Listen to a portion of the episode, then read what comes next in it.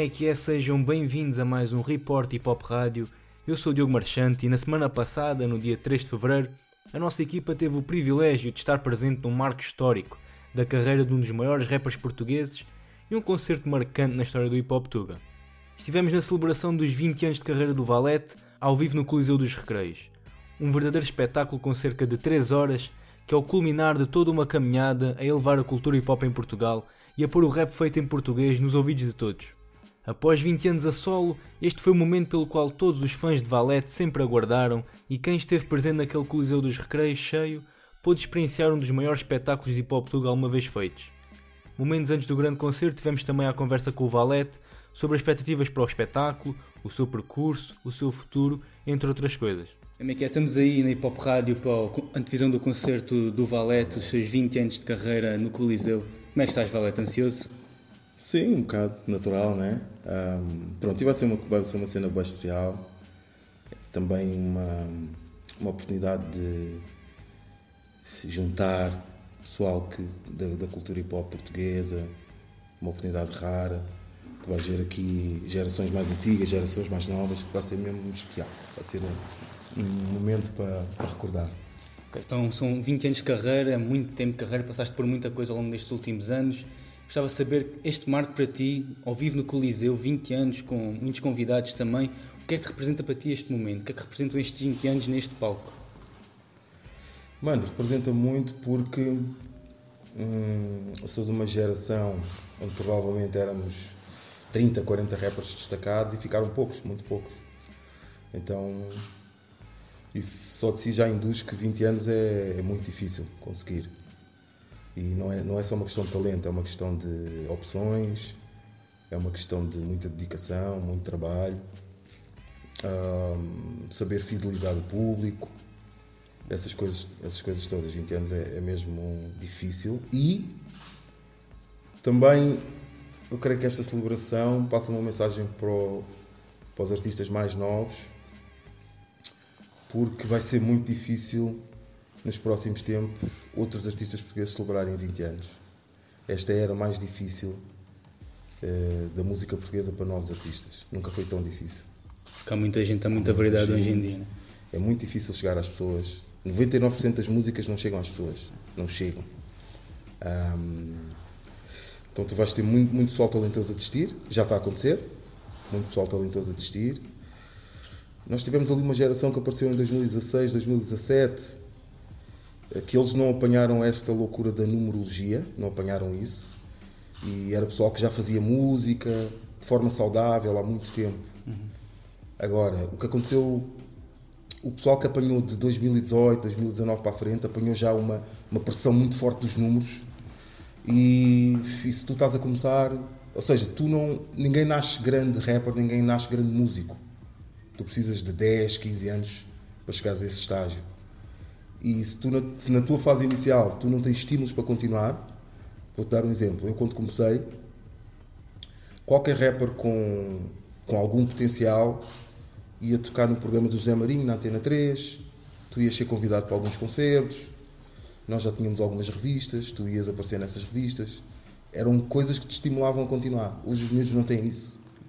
Tu lanças sons para, para a net e não tens estímulo nenhum para continuar. Tu vais ter 500 visualizações e vai-te apetecer desistir. E tentas a segunda, a terceira, a quarta, vês que a cena não está a mudar e acabas por desistir.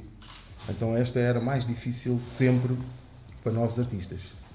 E pronto, e celebrar 20 anos tem essa importância porque passa a mensagem que é preciso ter muita resistência para, para se aguentar aqui. Então olhando um bocado para trás e também toda essa mudança que houve no hip hop e também vieste um bocado do underground e falavas muito disso nas tuas letras no passado, na educação visual, no serviço público.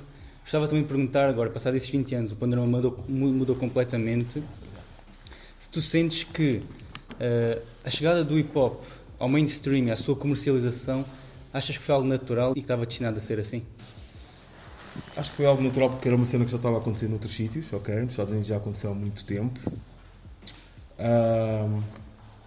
mas tem problemas. Traz-te o problema de os rappers agora sentem muita pressão para ter sucessos comerciais. Muita pressão. Tu tens já alguns rappers, um número importante de rappers que são profissionais da música e eles não querem perder isso, perder esse privilégio. Então isso afeta a tua música, entendes? Tu começas a fazer música para não perder esse estatuto. E, e que no médio e longo prazo é nocivo, porque o público vai percebendo, é muito difícil fidelizar fãs quando só tens música radiofónica, é difícil. Aguentas 3, 4, 5 anos, mas depois é muito difícil. Então, e como também não há um circuito alternativo que permita ser um gajo alternativo e, e dar muitos concertos, atualmente não há, hum, tu não tens atração por essa via. Não há atração por essa via. Na minha geração, nós fazíamos para curtir. Percebes? Nós não estávamos a pensar em, em profissionalização, em dinheiro, era só para curtir. E eu reparo que estas novas gerações não têm esse espírito. O pessoal quer logo uh, aparecer, concertos, fama, dinheiro. E isso não é um bom, bom indicador. Eu acredito que esta geração aqui do, do Slow J, do G-Sun, do Prof Jam, eu creio pode ter sido das últimas boas gerações que nós tivemos e que pode demorar um bom tempo até aparecer outra. Podemos estar a falar de décadas. Okay. Acredito nisso. Então, tendo em conta toda essa pressão cá agora e todas essas condições que vêm da, da comercialização do, do hip hop, porque eh, hoje em dia toda a gente vê o hip hop está em todo o lado, assim, mais no, no teu caso específico, que dificuldades é que tu sentias há 20 anos para fazer a Educação Visual, que celebra 20 anos este ano, e que não sentes agora para fazer o EP aperitivo que lançaste recentemente este ano também? Boa pergunta. Hum, hum, muito boa pergunta, mano. Há 20 anos. Há 20 anos. Eu creio que era bem mais fácil. Pode ser um bocado contraditório o que eu vou dizer. Então, Foi difícil fazer a educação visual, financeiramente falando. Foi muito uhum. difícil, porque eu não tinha dinheiro para fazer o disco. Uh, mas eu também não tinha grande expectativa. Entendes? Mais tranquilo. Yeah, eu queria deixar um disco, o pessoal do rap ia ouvir, ponto Sem final. Pressão. Sem pressão nenhuma. Yeah. Agora, eu sou muito mais exigente na produção, percebes? Eu tenho que misturar bem. Eu masterizo com os americanos, que são, que são caros, mas são muito bons. Uhum. Uh, produzir uma, um, uma canção, um EP, um álbum de valente é caro. É muito caro. E eu não consigo baixar os custos. O, meu nível de exigência já não permite redução de custos não permite. Então tu tens essa dificuldade de estares a sentir que a certa altura podes estar a gastar mais dinheiro do, do que devias, estás a ver? Tendo em conta o que é o mercado português, que é o mercado pequeno, também o tipo de música que eu faço. Então eu diria que agora é mais difícil. Eu diria que agora é mais difícil. Porque antigamente eu podia, o CM tinha lá um gravador de pistas, eu podia cuspir no gravador de pistas e lançava. Já era uma cena tipo... Hoje já não, não dá, okay. entendes? Yeah.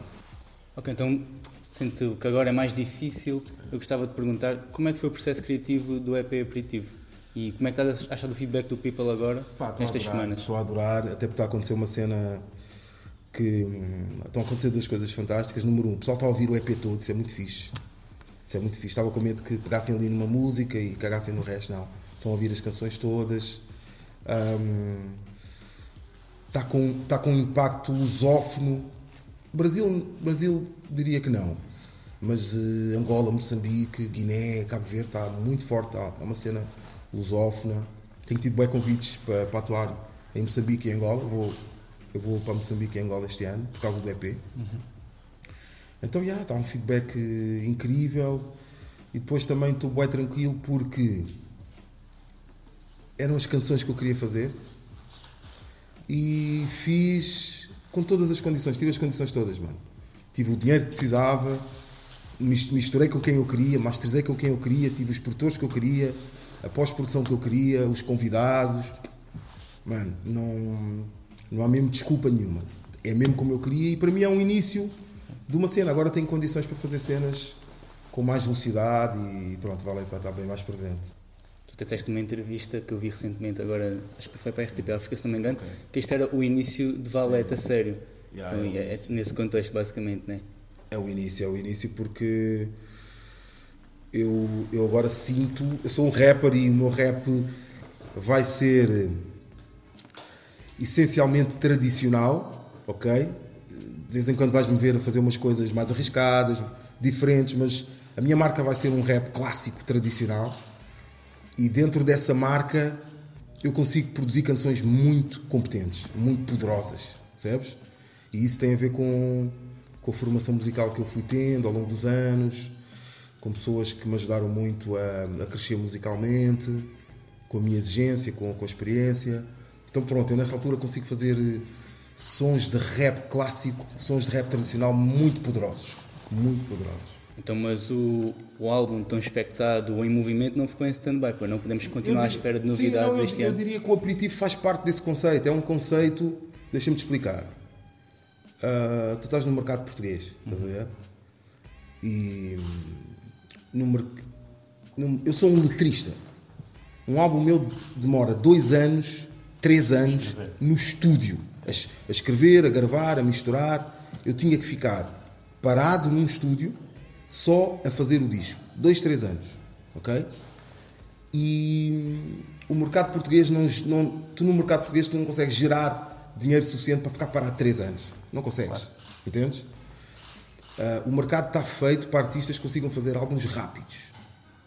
Chega, chega a dezembro, fazes um disco em dezembro, vais para a estrada. Outro ano, disco em dezembro, vais para a estrada. Não podes, o mercado não está feito para gajos que querem fazer álbuns um ano, dois anos, não está para isso. No mercado português. Dá, dá noutros mercados, neste não dá. Então, eu tive que me adaptar. A minha adaptação tem a ver com. Eu não vou poder parar três anos para fazer um disco, ok? Mas vou estar em movimento a lançar coisas. O aperitivo faz parte desse conceito. Vale está em movimento. Todos os anos vou lançar qualquer coisa. Uh, e agora até acredito que consigo lançar com mais celeridade. Ok, então assim devemos estar à espera de um movimento brevemente, podemos dizer assim. Sim. Uh, gostava de perguntar como é que tu, passado 20 anos em que já passaste por muita coisa, já fizeste muita coisa diferente, com muitas pessoas diferentes, como é que tu continuas a inspirar-te e a motivar-te todos os dias para fazer essas coisas diferentes? Olha, eu agora, eu agora estou bem mais inspirado porque há dois anos para cá eu escrevo todos os dias, mas não é rap. Eu escrevo três horas por dia as minhas reflexões, crónicas, poesia, porque eu quero fazer a transição uh, de um rapper para um escritor. Mas não tenho pressa. Eu sei que vou, vou conseguir, daqui a uns 10, 15 anos, eu vou escrever livros. Eu quero muito escrever novelas sobre a Damaia, sobre uhum. o sítio onde escrevi, onde, onde cresci. Então, como eu escrevo todos os dias, um, é quando tu começas a escrever com, com essa regularidade, o teu cérebro começa a abrir canais de pensamento, vários canais. Então tenho muita coisa para dizer, mano. Muita. Nunca tive tanto para dizer como tenho agora. Por isso escrever para mim atualmente é, menos, é muito fácil. É muito fácil. É mais difícil uh, construir as canções, escrever é muito fácil. Sim. Então, sendo assim, e para fecharmos este, esta entrevista, que para mim foi um gosto poder estar aqui à conversa contigo, és uma das grandes referências Obrigado. para mim e para muita gente no hip hop eh, em Portugal. Obrigado. Eu gostava que deixasse uma mensagem aqui aos ouvintes de hip hop rádio e aos teus fãs também, que de certeza que vão ouvir esta conversa. O que é que podem esperar do Valete nos próximos 20 anos também? Fui. um... Não é isso, é. Tô... Já cheguei ao sítio onde queria chegar, sei exatamente o caminho que tenho que fazer. Um vai continuar a ser um caminho difícil porque uh, a minha exigência a nível de produção é muito alta, então uh, uh, as minhas canções, a minha produção vai ser muito cara, muito cara. Provavelmente o dinheiro que eu vou angariar, angariar com, com o projeto Valete na Estrada, nos discos, merchandising, provavelmente não vai chegar para pagar as coisas que eu quero fazer musicalmente provavelmente não vai. Mas para mim Valete é um projeto social. Valete não é, não é um projeto individualista, é um projeto social. Ou seja, isto existe para partilhar com as pessoas, para afetar as pessoas, para mudar as pessoas. É para isso que Valete existe, estás a ver? É o meu projeto social. E, e então eu agora estou cada vez, tenho cada vez mais negócios fora da música e a ideia é tirar dinheiro desses negócios para investir na música. Estás a ver? Para o projeto social. É isso. Tal como o Valete disse, este concerto era uma excelente oportunidade para juntar malta do hip hop e por isso a primeira parte do espetáculo ficou encarregue a malta que tão bem representa o movimento. Estavas o que tinhas e não tinhas para sustentar umas goldigas. Boy, eles todos cometem, mas não era que a idade que tinhas. Tu estás perto dos 40, mas a terra já 14. Boy. Boy. Tu estás perto dos 40, mas a terra já 14. Afinal, não é só nas letras, tu até no crime copias. É conhecido como o rei dos clones, desde Sinta a Caxias. E não foi ao metro nesse dia, na Emília não deu Romanete nesse dia. Lembram-se do Valete quando pediu a arma ao Bin Laden? Não só queria transformar-me no Valete desse dia.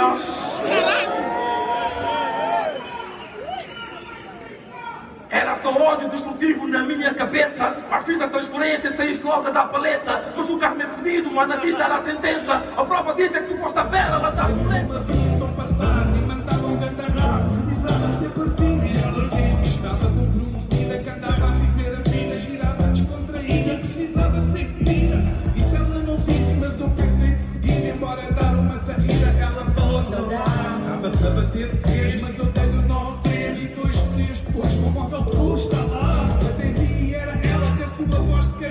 Quem fugiu partiu a trela, mas eu apanhei a já. Sei a tua mãe, coitadinha, quando vai à mercearia, chora o amor da minha. Quando a gente se conheceu, eu lembro-me de dizeres o ganhas na noite, na noite vais perder. O que é que mudou em ti, o que é que se passa por aí? Até o emprego que tu tinhas, nunca estás só assim. Faltas consecutivas, brigas com as colegas e para o fim já lá ias sobre o efeito desta merda. Tu eras bem diferente, bem disposta, sorridente. E que sair à noite acontecia raramente. E o Coliseu, como é que é? Mano.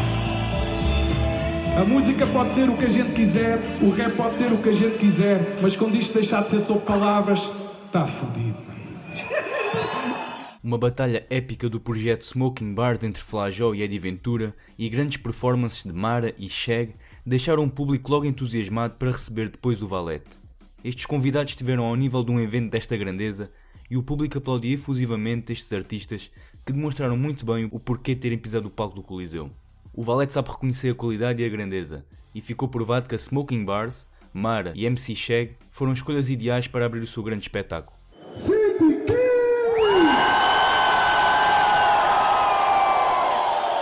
Muito bem, irmãos, vocês. É isso, esta é a temperatura certa para a gente continuar. Eis que chegou a hora do Homem da Noite, um dos grandes momentos da carreira do Valete, e o Valete que para além de ser um excelente MC, também é um grande performer, esteve à altura da grandeza daquele momento. Sob o mote da sua crew 115, Valete trouxe-nos uma performance enérgica e cheia de atitude e que espelhava a enorme vontade e felicidade do Valete em finalmente pisar aquele palco em nome próprio. Uma verdadeira viagem à carreira do Valete ao longo dos últimos 20 anos. Pode-se ouvir um pouco de tudo neste concerto, todos os sucessos mais antigos,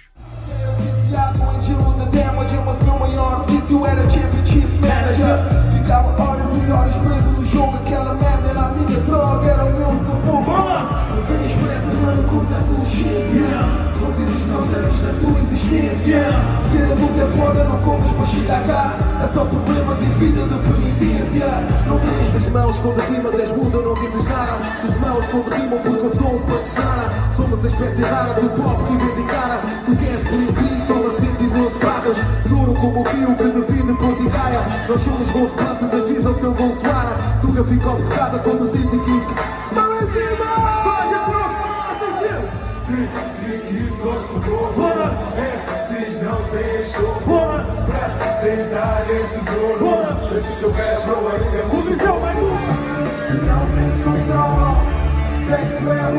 russa.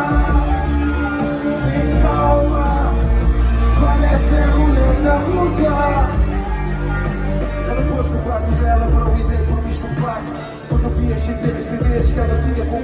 Bem como os sucessos mais recentes e temas do novo EP aperitivo do Valete. Vivo sem máscara e sempre cá esteia, manda para.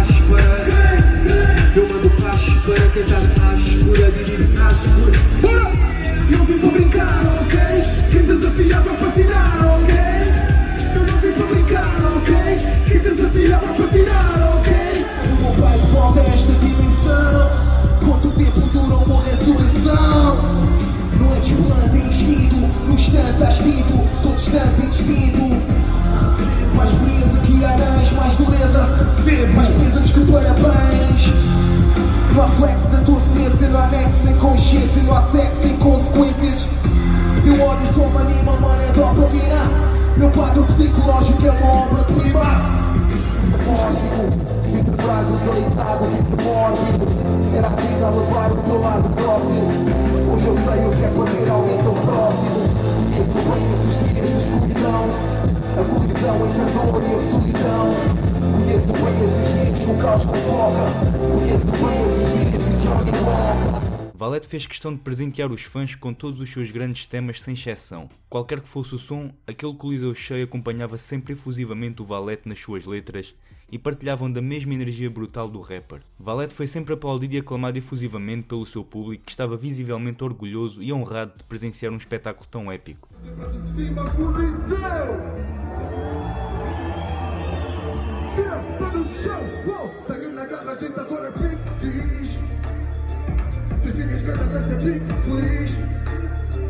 No uou, sangue na drink Nothing, no- nothing, nothing, nothing can stop me. Nothing can stop. Nothing can stop. Nothing can stop. Nothing can stop. Nothing can stop. Nothing can stop me. I'm all the way up. All the way up.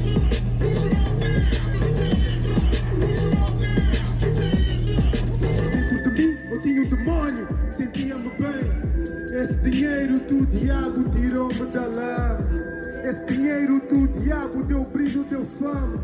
Pôs over no drama, ajudava a minha mama. Eu era jovem, sangue. Aquela era a noite do Valete e dos seus, e por isso tivemos ainda a oportunidade de assistir a três convidados muito especiais que são o Papillon, o DJ Ride e o Phoenix RDC, que puderam também partilhar com os fãs de Valete, mas acima de tudo fãs de hip hop, um pouco da sua arte. Três grandes artistas que cumpriram com as expectativas da sua grandeza e souberam manter o público ao rubro enquanto o Valete tinha o seu merecido descanso. Valete ao vivo no Coliseu dos Recreios foi um espetáculo verdadeiramente mágico e um marco na história do hip hop Tuga.